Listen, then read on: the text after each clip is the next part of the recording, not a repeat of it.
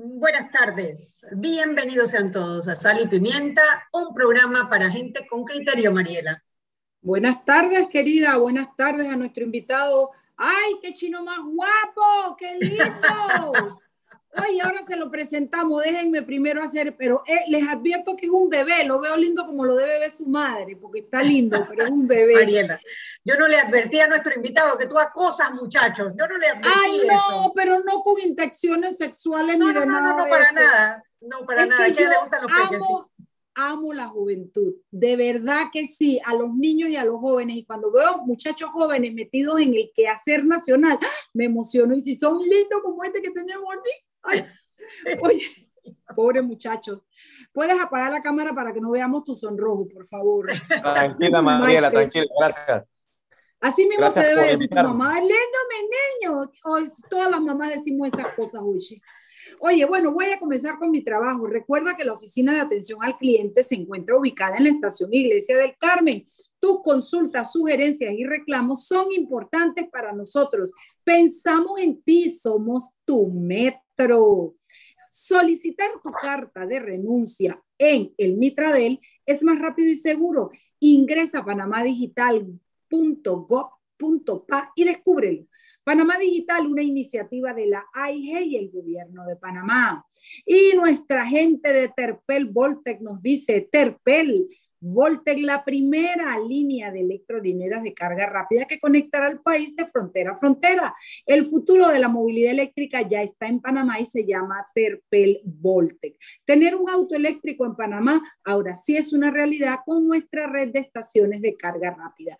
Terpel Voltex, electrolineras en tu camino. Y recuerdo que por ahora la carga es gratuita. Bueno, Chugui Purugui, yo me imagino que vamos a hablar de lo que vamos a hablar. No te vas a venir con que si el concurso, el, el, el juego de béisbol, no te vas a venir. Vamos primero No, béisbol, al cocinado. A Michael espérate, lo, metemos. ¿ah? No es de béisbol. Digo, está bien que nosotros seamos medio ignorantes en el tema deportivo, pero lo que juega hoy es la selección de fútbol. Digo, no más para que... Ay, eso, eso, eso, eso, eso.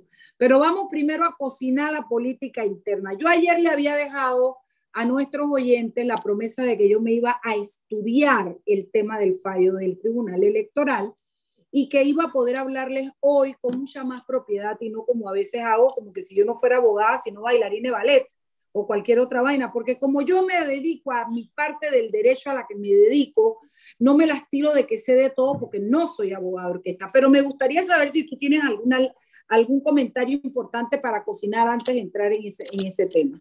No, no, de hecho las noticias todas han estado alrededor de las reacciones al fallo publicado ayer del Tribunal Electoral donde niegan el, el levantamiento del fuero a Ricardo Martinelli. Hay opiniones importantes de constitucionalistas importantes que están haciendo la advertencia de inconstitucionalidad. Eh, e incluso hubo todo un revuelo en redes sociales por un tuit falso que se veía, o sea, hombre, se veía que sí, era se falso. notaba que era falso. Se, notaba que era falso y no porque no dudáramos que, que, que, que, que podría no porque haber podamos, una no transacción. podamos afirmar que él no recibió plata. No, no, no, pero no lo sabemos que, si la sí recibió. yo estaba segura cuando lo recibí Sí. que en el Banco General nadie, o sea, un PEP no, va a No, llegar con un maletín de que- 150 mil dólares. Es que Eso la no, no publicación pasa. era muy chabacana. Digo, nosotros no es que podamos levantar la mano y decir que, que, que no recibió plata y que no fueron 150 mil. Eso yo no lo sé, yo tengo derecho a mi duda. Lo que sí tengo claro es que el chat, el tweet que se mandó era falso y a legua se veía que era falso. Ahora, el, el, el, uh, se veía falso porque obviamente nadie... Parece que era un estado de cuenta de tarjeta. No sé, no sé los detalles. Eh, o sea, la parte gráfica estaba muy bien hecha. O sea, alguien se tomó la tarea de, de hacer un buen trabajo en ese sentido. Eh, y uno de los no, peques no, dijo no. que venía de un call center. Tú sabes que ellos saben cómo identificar Sí, esa vaina de... Sí. Seguramente, seguramente. Pero bueno, yo sí cuando Ay, pero recibí, no me duele ni un poquito, pilla. Ni un poquito me duele. Nada. No, nada, pero yo no creo que, duele. bueno, por supuesto el banco lo negó, el Tribunal Electoral lo negó, y yo creo que ahí lo importante es ver las reacciones que ha habido, las interpretaciones que ha habido de personas sobre el propio fallo, que yo creo que en eso es que nos tenemos que enfocar, porque lo que está en juego es más allá del fuero de penal de Ricardo Martinelli, es el tema de la democracia, de la división de funciones en la democracia. ¿qué le toca al Tribunal Electoral? ¿Qué le toca a la Corte Suprema de Justicia? ¿Qué le toca al órgano judicial? Porque en una democracia, aquí el que toca el trombón no toca la batería. Cada uno tiene una función específica limitada por la Constitución. Y esa es la gran alarma que prendió este fallo cuando tienes a, tribunal, a magistrados del Tribunal Electoral, a dos de ellos, asumiendo una competencia que es propia del órgano judicial. Y bueno, seguramente Mariela lo va a explicar muchísimo mejor que yo. No sé, porque tú eres una abogada leguleya de las buenas. de carretera. abogada de carretera. Mira, yo lo primero que quiero decir es que yo les recomiendo, gente, mira, yo le pido a Net que suba al, al ¿cómo se llama? A, a, nuestro Twitter, a nuestras cuentas, el salvamento de voto del magistrado eh, Eduardo Valdés Escoferi, a quien yo ya dije, sí, yo lo aprecio y me siento tan contenta y tan aliviada de que no haya participado de este atraco político, de este atraco legal, perdón. Pero más allá de eso, yo le tengo que dar las gracias por ese salvamento de voto porque el salvamento de voto es preclaro y es didáctico a matarse, pero además retrata de cuerpo entero la columna vertebral de todas las violaciones que se hicieron y las razones por las que él no está de acuerdo con el fallo. Él comienza diciendo que este fallo se avienta, él no lo dice así, lo dice elegante, jurídico, yo lo voy a poner la palabra mía, pero que este fallo se avienta 30 años de jurisprudencia donde siempre se ha cuidado que este fuero que se le da al, ciudadano sea para verdaderamente proteger su derecho a ser, a participar en política y que por una denuncia malintencionada no se le cuarte a ese ciudadano para que él participe en elecciones, esté en una junta directiva de un partido político, etcétera, etcétera. Analice el hecho de que esta solicitud se hace en base a un partido político que ni siquiera existía cuando se hizo, cuando se abrieron las causas penales por las que se está juzgando a Ricardo Martinelli. ¿Cómo puede influir? ¿Cómo puede ser ahora la presentación de esas demandas, esos juicios que tienen que ver con dineros de la nación? una, una excusa inane para prohibirle a Ricardo Martinelli su participación en política y para mantenerle su foro. Él está diciendo, hace, en el 2015 se inician los juicios. ¿Cuántos años después no estaba ni inscrito el partido? Pero además dice, este fuero se hace para candidatos directivos del, del partido, pero aquí ¿El candidato de qué? Él no es candidato de nada. Y estamos hablando que es presidente de un partido que se creó después que se puso la demanda que él tiene en este momento y que está paralizada. Mira, hace, hace un estudio increíble. También habla y dice, y incluso pone alguna jurisprudencia de la Corte donde dice, primero dice que él no está de acuerdo con los magistrados Junca y Araúz, que fueron, yo creo que aquí esto es el bueno, el malo y el feo yo voy a poner de bueno a Lalo, eh, los demás ya que se peleen y digan quién es el feo y quién es el malo. Pero lo cierto es que estos magistrados eh, deciden que la juez no, no fundamentó suficientemente su fallo. Y el magistrado Valdés Escofer dice, yo lo leí y sí lo fundamenta. Que ellos te digan que tiene que ser largo, corto. Ella entró directo a las argumentaciones de la abogada y le cita una jurisprudencia donde dice la magistrada Nelly Cedeño, en sus funciones de magistrada de la Corte Suprema de Justicia, emitió un fallo donde digo que los fundamentos tienen que ser claros y no tienen que ser largos, simplemente que de verdad deben atender al fondo de la situación y que él los leyó y él considera que está bien. Pero además entra a decir que no debía, y lo subraya, que entraron a ventilar una materia que no le corresponde al Tribunal Electoral, que es la materia del principio de especialidad. Y todavía se va más allá y dice, con este fuero, ninguno de los procesos que se le adelantan a Ricardo Martinelli podrá ser evacuado, tampoco el recurso que se interpuso para determinar si tiene derecho o no al principio de especialidad. Todos los expedientes quedan paralizados con ese plumazo que se metieron los dos sinvergüenzas esos con el título de magistrado. Entonces, yo te quiero decir, después de haber leído el fallo de la jueza, que me parece que fue expresa, pero sí tocó los fundamentos, las alegaciones de la abogada, después de haber leído el fallo completo del Tribunal Electoral y el de los dos magistrados y el salvamento de voto del magistrado Valdés Escoferi, a mí no me queda ninguna duda que esto fue una patraña legal a Planels. Esto tiene que haber una manera, no puede ser que un país quede, al, quede sumido e indefenso ante la sinvergüenzura de dos hombres que tienen poder y firman un fallo. Tiene que haber una salida legal. Ataquemos penalmente la inconstitucionalidad. ¿Cómo ellos van a meterse en una materia que no les corresponde? Eso no se puede dar. No podemos estar pisados por dos tipos que con la firma hacen lo que hacen con este país.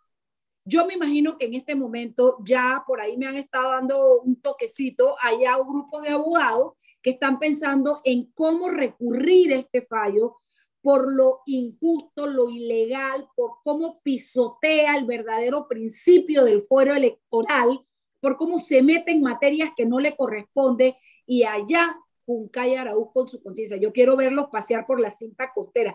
Yo ya hago un llamado a todos los oyentes de Sal y Pimienta. Yo lo hice, lo he hecho varias veces. A veces uno queda medio, medio como loco, pero yo lo hago. Se los digo cuando los veo en la calle, les toco algo y le digo sin vergüenza, lo que sea. El escarnio moral, el escarnio social es lo único que nos queda. Tenemos que poder decirles en la cara que son unos sinvergüenza, ¿Cuáles fueron las razones para permitir que ellos pudieran acceder a esto? No lo sé. Lo que sí te puedo decir es que sea lo que sea, no es justo con nuestro país. Eso era lo que quería decir Chugipurú. Bueno, bien dicho, Mariela. Yo solamente agregaría eh, las reacciones. El Partido Panameñista, bueno, Movín emitió un comunicado, obviamente, eh, que, donde planteamos nuestro, nuestra desaprobación con lo ocurrido, precisamente. Oye, dicen que yo soy Movin y yo no he leído el comunicado dónde está. Ah, bueno, pues, porque ya te, te vamos a, sacar de las filas de Movin rápidamente, como así que tú no Primero méteme para después sacarme. Dale, pues te metes después te saco. de paso. Pero bueno, además de eso, el Partido Panameñista anunció ya una acción de inconstitucionalidad que van a presentar y yo me imagino que va a ser una de muchas y ojalá sean muchas, porque es que Nuevamente, lo que está en juego no es el fuero penal de una persona, lo que está en juego es la institucionalidad. El que el Tribunal Electoral, los magistrados del Tribunal Electoral atiendan sus competencias y no las competencias ajenas, en donde hemos perdido, imagínate tú, perder la confianza en la institución que está llamada a contar los votos en el 2024. O sea, desde ahora, cuando ahorita justo cuando empieza el torneo electoral, en mayo empieza dos años antes, estamos perdiendo la confianza en la principal institución en el tema eh, electoral. Que tenía y que gozaba de una confianza popular increíble. Bueno, ya veníamos perdiendo la confianza del Tribunal Electoral por algunos fallos que, no estaban de acuerdo, por su participación en, la, en las reformas eh, electorales en donde no se, no se pararon con la firmeza que esperábamos en la, en la Asamblea Nacional, aquella reunión en donde no invitaron al Comité Pro Reformas Electorales, que es una comisión establecida por ley, no, no, la, no los invitaron, y porque a la hora de que, y de que fallaron la inconstitucionalidad de algunos artículos aprobados en la reforma, dejaron por fuera dos muy importantes, el fuero penal, precisamente, y el tema de la asignación de curules por eh, recibo, que el, el, el, doble conteo de votos que siempre se ha establecido que le da favorece, favorece a los partidos con mayor cantidad de, de votos en detrimento de la representatividad que pide la Constitución cuando dice que los circuitos serán, eh, que las curules serán asignadas respetando la proporcionalidad y la representatividad de eh, las diferentes. Yo te quiero decir algo que tal vez me lo debiera tragar, porque yo no tengo necesidad de meterme en camisas de once varas, pero adicional a todo esto, a mí me asquea, me asquea el grupo de abogados que se atreven a celebrar. ¿Qué celebran? ¿Qué celebran? ¿De verdad creen que son percibidos como abogados estrella que saben argumentar y que son profesionalmente eh, eh, eh, exitosos, si todos conocemos los métodos, si todos conocemos, si, nos, si, si, si, si el resultado de esos trabajos es es rechazado por la ciudadanía, cuestionado legalmente, ¿qué celebran? Yo te voy a decir una cosa. Yo, yo no sé, no, no hay capacidad para medir, hay capacidad para medir el conocimiento, pueden ser exámenes anuales para saber que la gente esté al día con la legislación y los abogados lo hagan bien, pero la parte de la ética y de la moral no hay cómo medirla y hay cada basura ejerciendo el derecho en la calle. Hay cada delincuente que porque pagó una pena ya se siente que no le debe nada al universo. Hay cada sinvergüenza que, cuyos pasos van por la línea que se cae para el lado de lo ilegal. Hay cada porquería de abogado sirviendo, firmando como abogado, pero sirviendo como cómplice a esconder los delitos del cliente. ¿De, de qué se enorgullecen esos abogados? ¿Qué celebran esos abogados? Si son vistos como basofia dentro del, del, del, foro de la gente seria y de la sociedad. Eso era lo que quería decir. Bueno, vámonos al cambio, que hoy tenemos una súper entrevista. Hoy vamos a entrevistar al nuevo presidente de la Cámara de Comercio de Colón, Michael Chain, a quien ya habíamos invitado a este programa, pero no había podido venir después de un majestuoso discurso sobre el tema del impacto del problema de seguridad en Colón a nivel internacional. No quiero eh, desperdiciar tiempo, vámonos al cambio y de regreso venimos de lleno con la entrevista.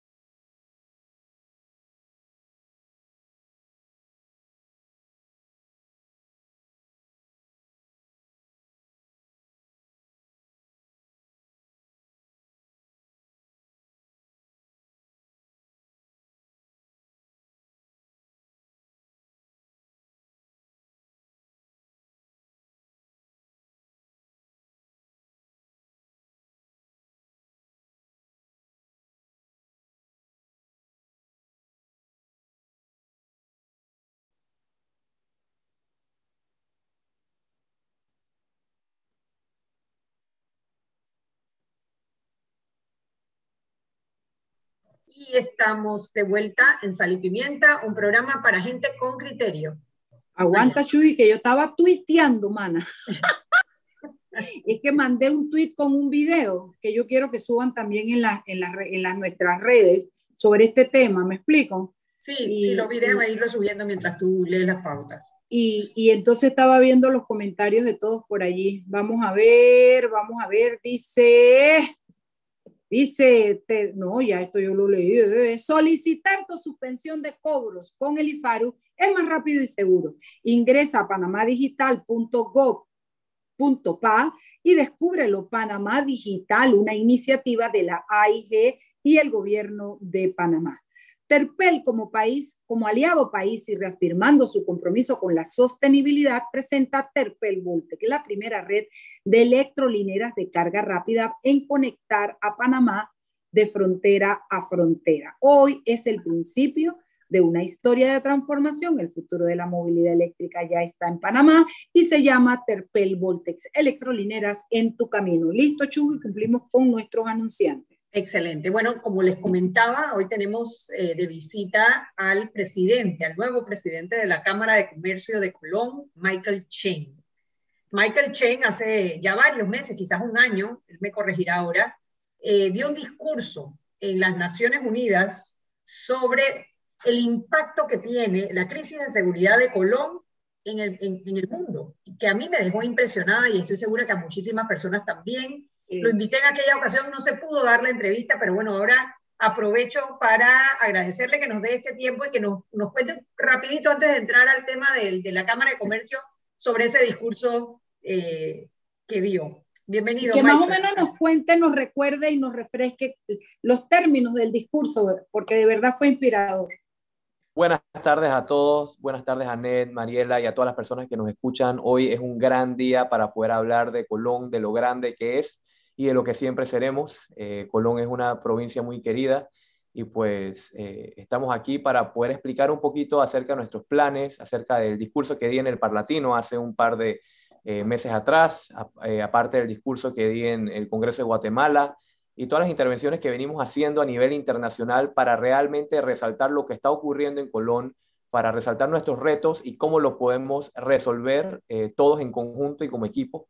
Con relación al, discurso que di en el Parlatino, se trataba acerca de la seguridad o la inseguridad que se vive en la provincia de Colón y cómo nosotros somos partícipes directa e indirectamente como ciudadanos de lo que realmente está ocurriendo, eh, cómo el crimen organizado se ha adentrado en nuestra cultura y en todo lo que hacemos en Colón a tal punto que se ha vuelto parte de nuestra idiosincrasia, parte de nuestro corazón, parte de nuestra mente y traté de cambiar la percepción que se tiene de Colón a nivel internacional y eso es lo que estoy tratando de hacer, eh, que el cambio de Colón se note eh, pero de una manera positiva, porque no todo lo que viene de Colón es malo.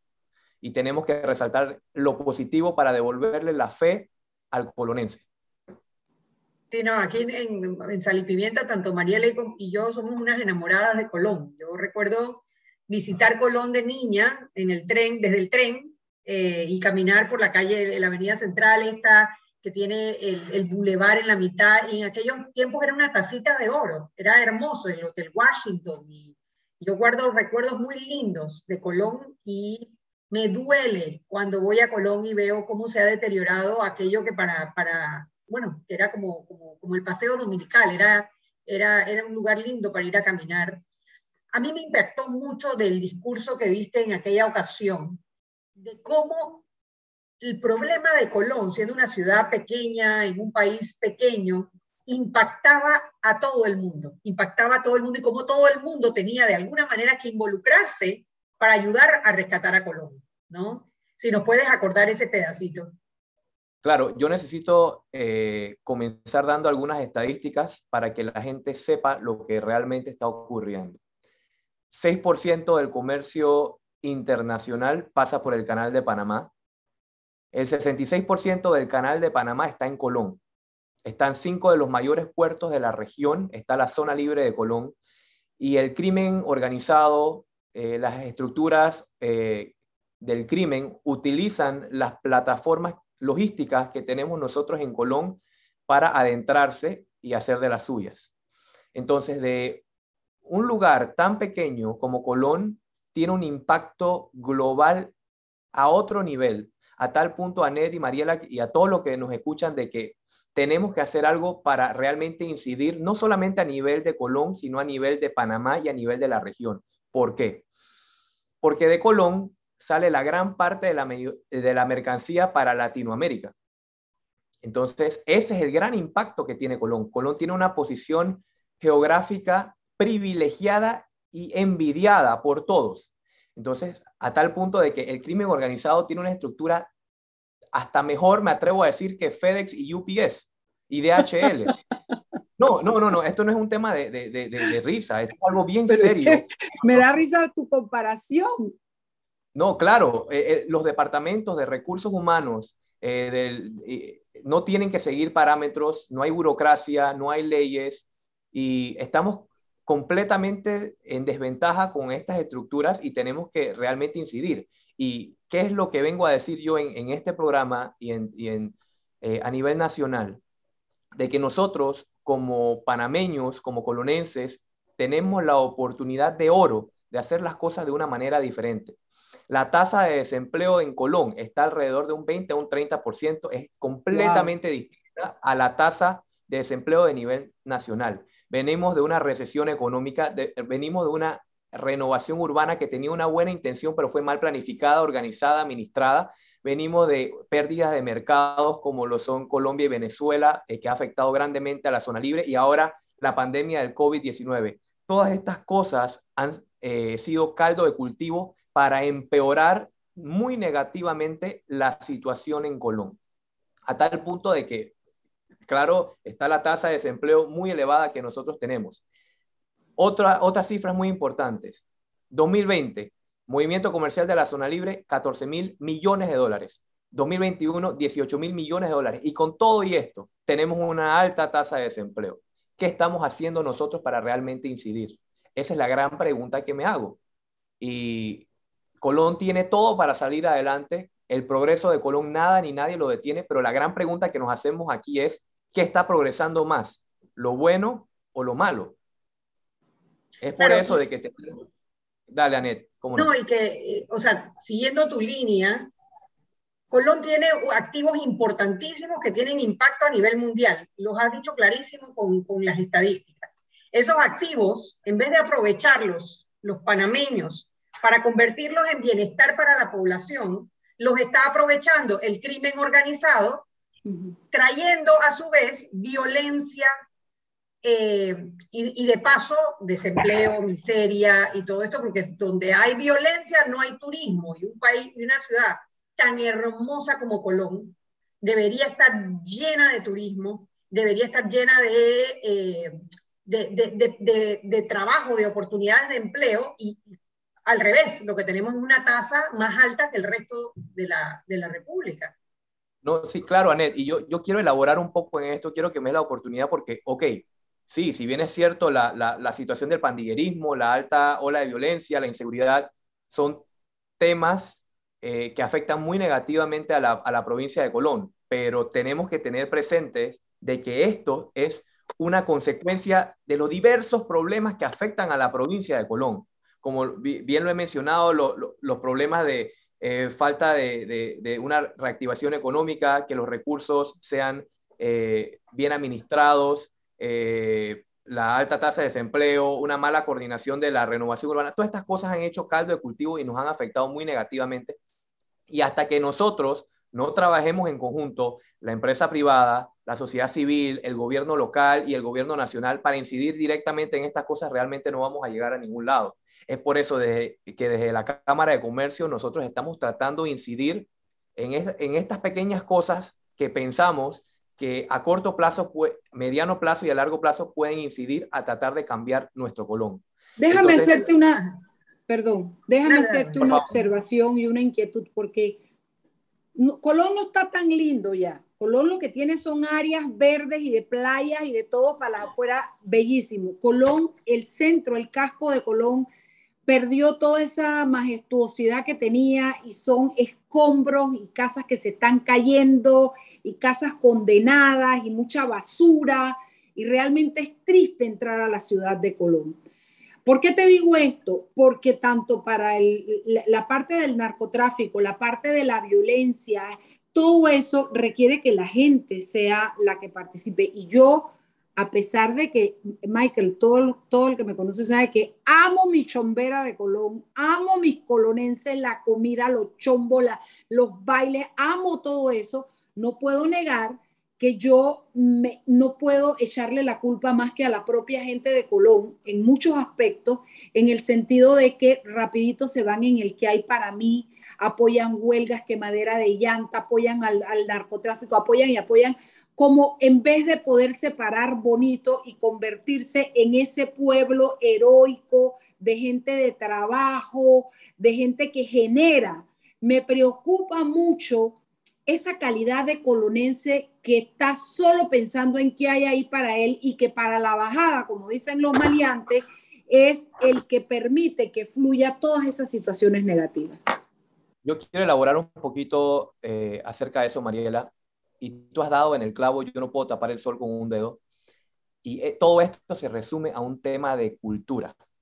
El crimen organizado, la corrupción, el que hay para mí, el, eh, todo esto ha ido empeorando a través del tiempo y no estamos hablando de hace un par de años atrás nada más, estamos hablando de décadas.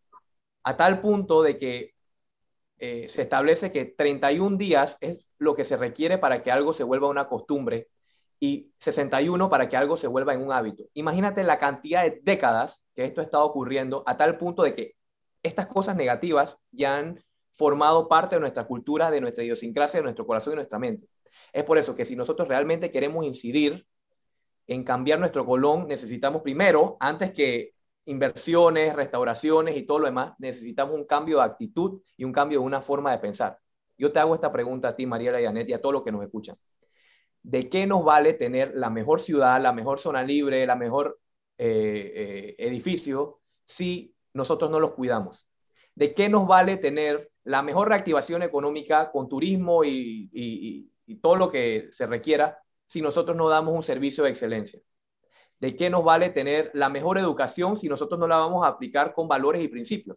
Entonces, la respuesta de todo esto está en el colonense. Y por eso es que yo hago tanto énfasis en una falta de voluntad. Hay falta de voluntad del mismo colonense, hay falta de voluntad de los empresarios, de la sociedad civil, de los políticos locales, del gobierno nacional, para realmente atacar el problema de Colón. Si de verdad tuviéramos la voluntad, y entiendo, eh, no quiero generalizar, hay colonenses que sí tienen la voluntad. Hay colonenses hay gente muy buena y honesta y trabajadora en Colombia. Claro que sí, pero esa pequeña porción de la población que le falta esa voluntad de la cual estoy hablando, son los que dañan o empañan la imagen de Colón. Entonces, siempre nos hemos enfocado en hacer las cosas y los cambios de adentro para afuera. Somos expertos quemando llantas, eh, haciendo huelgas y todo lo demás, como lo han mencionado. Pero si hacer las cosas de esa manera no han funcionado, entonces hagamos las cosas de manera diferente. ¿Qué es lo diferente que se puede hacer?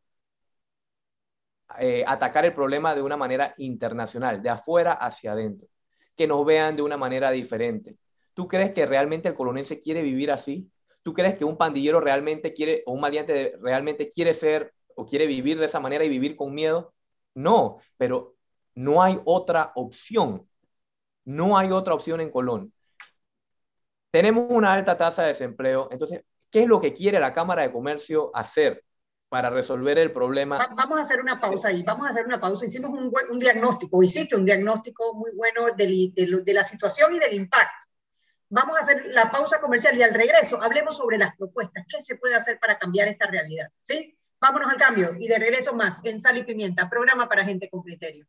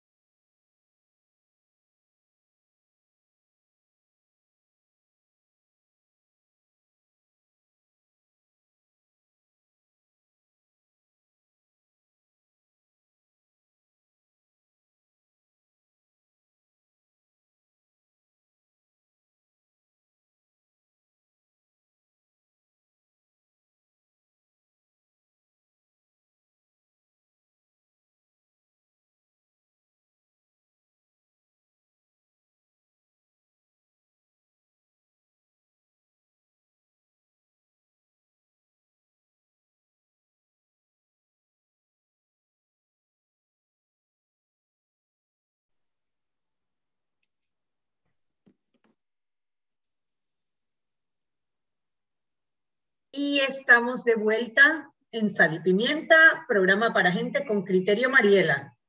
Yo terminé mi parte y vamos a hablar con, bueno, estamos hablando con Michael Chen, el presidente de la Cámara de Comercio de Colón. Hicimos un diagnóstico de la situación, recordamos sus palabras tan positivas en diferentes foros internacionales sobre la situación, no solo la económica, sino la de violencia que está dándose en Colón. Hicimos el diagnóstico y vamos ahora a hablar con los planes de la Cámara de Comercio para sacar a Colón, para impulsarlo hacia adelante, Michael Chen? Cómo no, gracias Mariela, gracias Anet, gracias a todos los que nos escuchan. Miren, para resolver el problema de Colón, tenemos que primero que todo trabajar en equipo. ¿De qué nos sirve a cada uno estar trabajando en nuestro lado y después no hacemos nada? Por eso es que desde la Cámara de Comercio llamamos a la unidad no solamente de los empresarios, sino de la sociedad civil, el gobierno local y el gobierno nacional. Dicho esto, nosotros creemos de que nosotros podemos incidir en tres grandes áreas eh, que están afectando a la provincia de Colón. Y lo digo en el siguiente orden. Primero, tenemos que ayudar a reactivar nuestra economía. Si reactivamos nuestra economía, entonces podemos incidir en materia educativa y cultural y después de eso en materia de seguridad. Voy a elaborar. Primero que todo, necesitamos hacer que el dinero llegue a cada uno de los colonenses a través de un desarrollo económico y social de Colón con unos parámetros muy, muy importantes a los cuales voy a mencionar. El desarrollo debe ser de manera inclusive, sostenible, resiliente, innovador y ético. ¿Por qué inclusive? Porque tenemos que incluir a todos. ¿Por qué sostenible? Porque esto no puede ser algo de un proyecto nada más de cinco años. Cada vez que viene un gobierno trae su propio librito y después viene el otro gobierno y cambia. No. El tiene que ser un, un plan de ustedes para ustedes sin importar quién esté en el gobierno. Claro, claro, tiene que ser de una manera resiliente, porque Colón tiene que volver a surgir, tiene que ser innovador porque tenemos que incluir la creatividad y la tecnología y tiene que ser sobre todo ético y transparente. Debemos hacer el esfuerzo extra de sobrecomunicar para que le mandemos el mensaje a nuestra población de cómo está siendo invertido el dinero, por qué está siendo invertido y cuándo va a ser invertido. Eh, entonces, si nosotros logramos reactivar la economía a través del turismo eh, y las áreas que no hemos explotado realmente, eh, Colón, Puerto Libre y todo lo demás, vamos a necesitar más mano de obra. ¿Cómo conseguimos esa mano de obra? A través de la educación.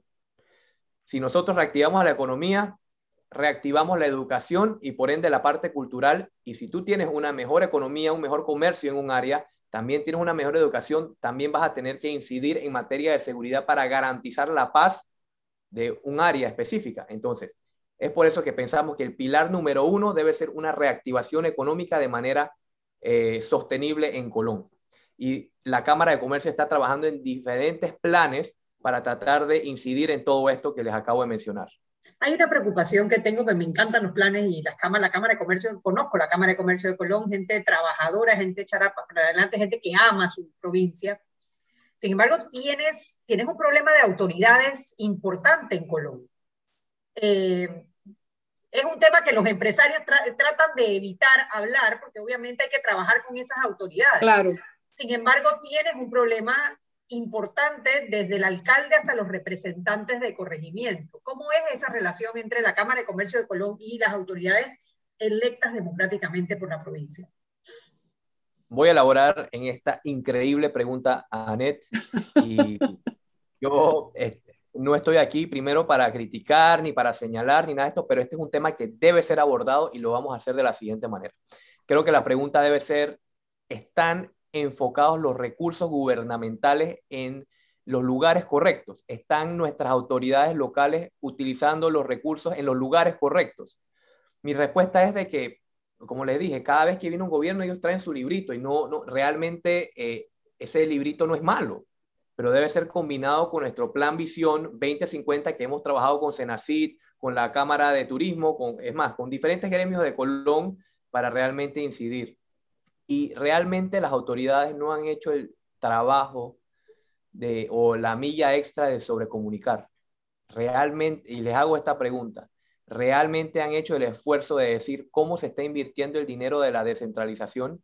¿Por qué se está invirtiendo? ¿Han incluido a la sociedad civil, a la empresa privada? Y realmente la respuesta de todo esto es no. Por eso yo hago un llamado a las autoridades locales que nos están escuchando. Hagan el esfuerzo de sobrecomunicar. Ustedes tienen la oportunidad de oro de hacer las cosas de manera diferente. No sigamos haciendo las cosas de la misma manera. Y a la población que elige a nuestros gobernantes, no solamente locales, sino nacionales, queremos seguir administrando pobreza ¿Queremos seguir eligiendo a las mismas personas una y otra vez? Esta es la gran pregunta que yo te hago. Es por eso de que a través de la educación, a través de enseñarle a nuestras personas qué es lo correcto, qué es lo incorrecto, podemos realmente incidir en elegir a los gobernantes que realmente creemos de que nos van a llevar a puerto seguro. Y, y con esto trato de responder la pregunta tuya, Anet y, y Mariela, de qué es lo que realmente está ocurriendo. Claro, es que, digo, no se puede, a ver, no podemos ocultar el hecho de que Colón está recibiendo muchísimo dinero. Por ejemplo, el distrito de Donoso, que está recibiendo millones y millones de dólares de la mina en concepto de impuestos, y no se ven esos dineros en mejorar la calidad de vida de las personas en Donoso. Igualmente, la, ciudad de Colón, que recibió recibió una inversión importante en el gobierno pasado, que como tú dices, y estoy 100% de acuerdo contigo, mal administrada, mal concebida, mal ejecutada, pero fueron millones y millones y millones de dólares, entiendo que más de 500 millones de dólares en el proyecto de renovación de Colón y eh, la renovación del casco viejo, y no se ve el dinero. No se ve el dinero, y si no se ve el dinero, ¿cómo vamos a incidir en mejorar la calidad si, por ejemplo, las escuelas se están cayendo? ¿Cómo vamos a, a animar a la gente de que cuide su provincia cuando están viviendo eh, entre, eh, entre, entre ese. A veces tú caminas y, y entre problemas de aguas negras. O sea, eh, cuando sacan las imágenes, Colón fue escogida para una película para parecer Haití. O sea, de verdad, eso, eso a mí me dolió en el alma. Yo no soy coloniense, pero quiero, la quiero la provincia. Para los colonienses tiene que haber sido terrible. Mira, Net, Colón es un tema tan sensitivo y tan emocional que hasta personas que no viven en Colón le tienen tanto eh, cariño y le ven tanto potencial que quieren que la provincia cambie, quieren un suspiro de aire fresco para nuestra provincia y, hay una lucha increíble contra la corrupción, eh, para incrementar la transparencia, o sea, tantas cosas. Y yo creo que, esta culpa no solamente es de los colonenses, es de todos nosotros los panameños. ¿Por qué? Porque la gente piensa que la corrupción y todas estas cosas es nada más eh, prácticas eh, políticas clientelistas y personas usando sus influencias. No, esto es mucho más que, que, eso. Esto va con pequeñas acciones como coimear al policía de tránsito, como hacer las cosas indebidas. O sea, y es por eso que son pequeñas acciones que, que hacen una, que dan una mala imagen a nivel internacional. Entonces, desde la Cámara de Comercio de Colón, nosotros estamos tratando de promover las pequeñas buenas acciones para al final hacer grandes cambios. Cosas como botar la basura apropiadamente, como tener buenos modales, como cuidar nuestra ciudad, como seguir leyes, son esas pequeñas cosas que aunque parecen insignificantes y tontas, al final un gran cúmulo de buenas acciones hacen una gran, un gran cambio.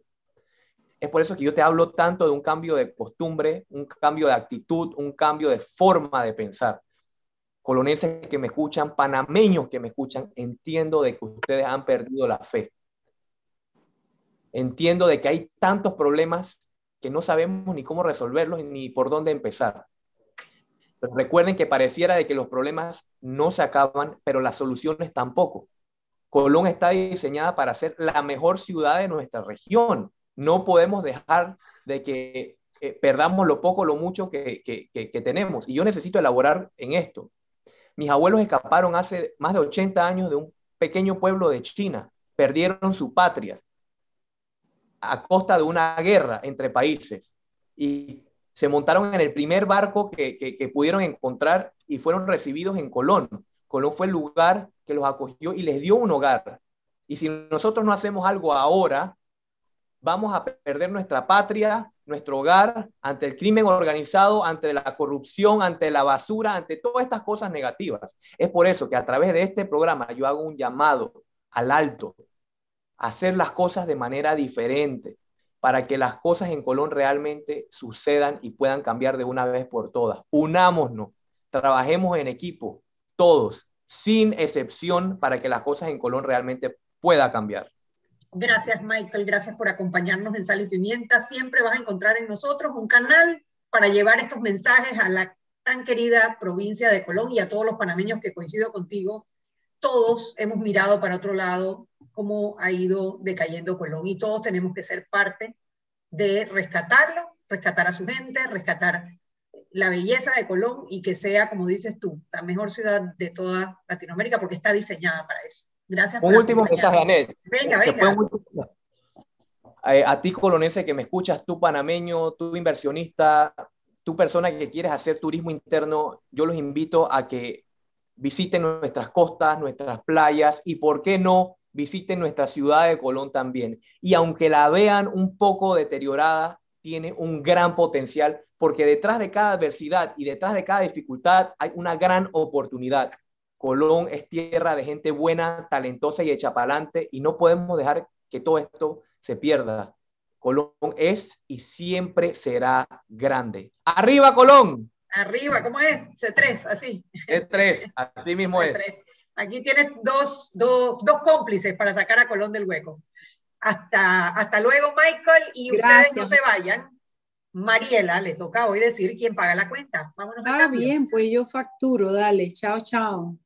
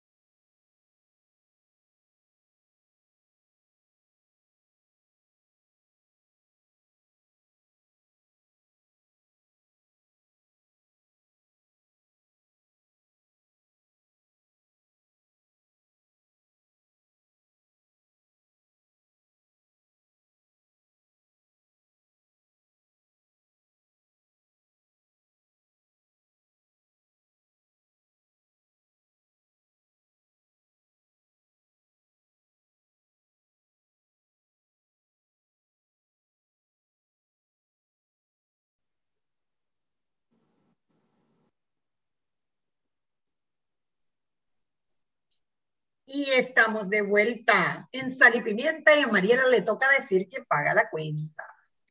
Bueno, Anet, la verdad es que no tengo mayor complicación con eso porque es que no es tan difícil entender. Yo escucho a Michael Chain y veo un chico joven, lleno de ilusiones, de esperanza, un líder que se nota, pero lo veo y lo veo esperanzado en la gente, en conseguir el apoyo de los colonenses es, es, yo lo veo a él y yo me veo a mí a la edad de él.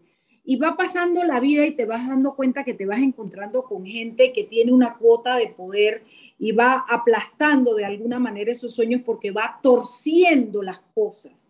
En eso estamos en Panamá en este momento. Y yo le paso la cuenta a Heriberto Araúz, ¿y cómo que se llama Junca? Alfredo Junca. Alfredo Junca.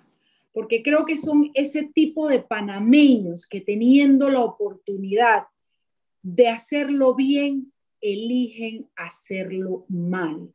Y sus acciones impactan a todo el país. No les importa su nombre, no les importa el país, le importan sus intereses. ¿Cuáles son? No lo sé.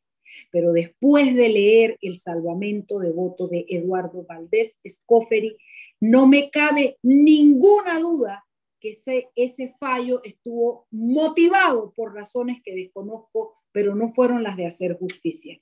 Comencemos por decir que Eduardo Valdés Escoferi es uno de los tres magistrados.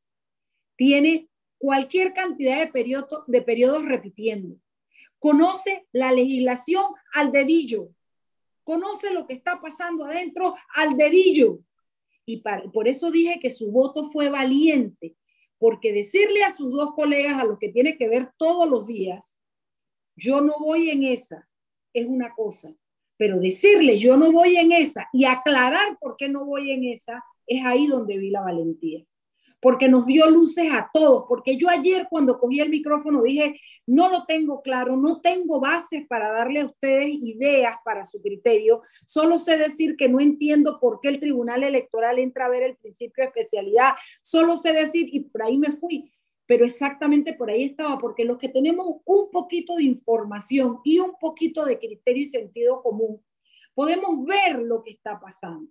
Entonces, yo no sé en qué les haya convenido a ellos y cómo les haya convenido a ellos emitir ese fallo, pero no me queda ninguna duda porque uno de ellos tres, son dos los que firmaron ese fallo y uno de ellos tres magistrados del Tribunal Electoral dijo cantó la verdad, dijo por qué se oponía y en ese decir desarrolló las ideas que nos, da, nos dejan ver claramente el abuso de la ley.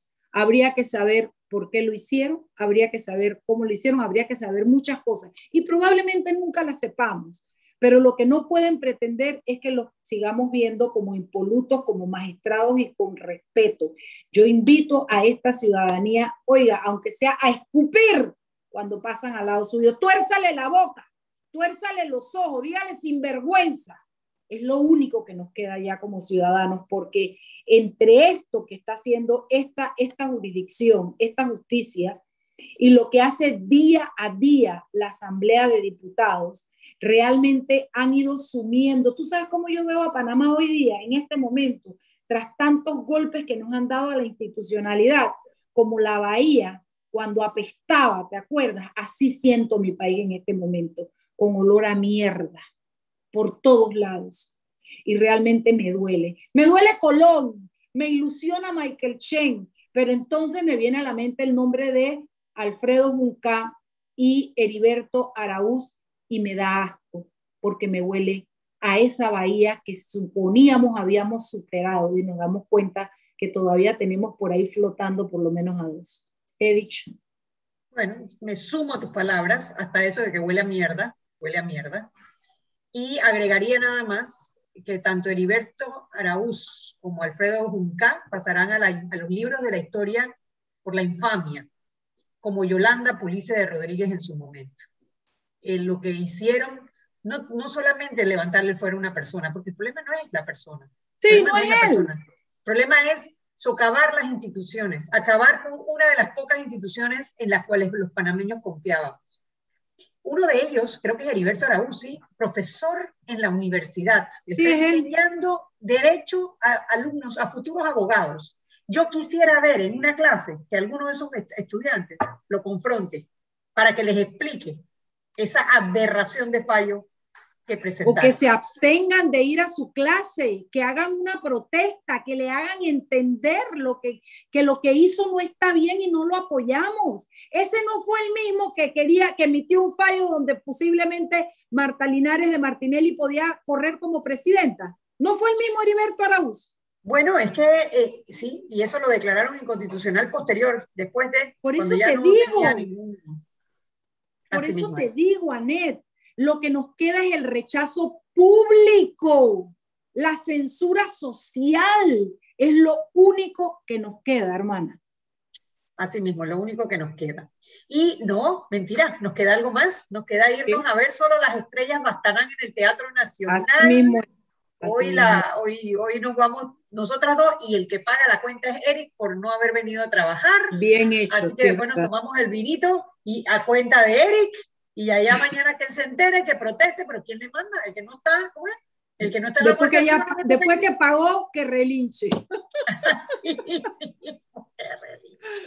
Y ustedes, bueno. si quieren ver este programa, estará en el web salpimientapa.com.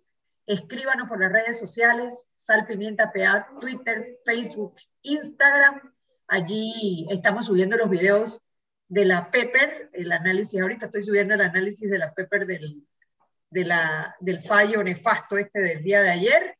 Y bueno, seguiremos sazonándoles el tranque y tratando de que usted se forme un criterio con base en la información. Y eh, empujando la este democracia en este país, hermana. ¿Cómo dices? Y empujando la institucionalidad y la democracia de este país, aunque sea humildemente desde, este, desde estos micrófonos. Tal cual. Tal cual. Desde este micrófono. Jimmy, nos vamos. Gracias por todo. Y bueno, que gane Panamá. Venga. Hasta mañana. Chao, chao.